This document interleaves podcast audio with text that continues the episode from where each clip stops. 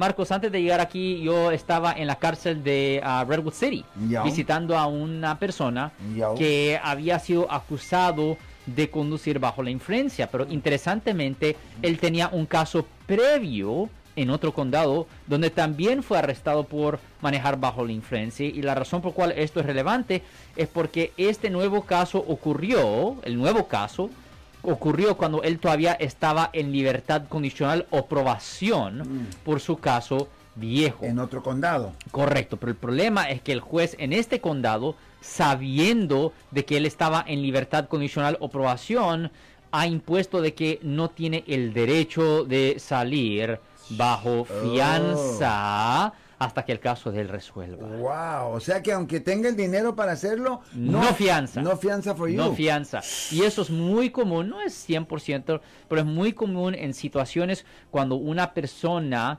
está en libertad condicional o probación y comete otra falta muy similar de nuevo, Marcos. Pero si una persona comete una infracción y todavía está yendo a corte por ella y comete otra, no aplica lo mismo, ¿o sí? Well, ok.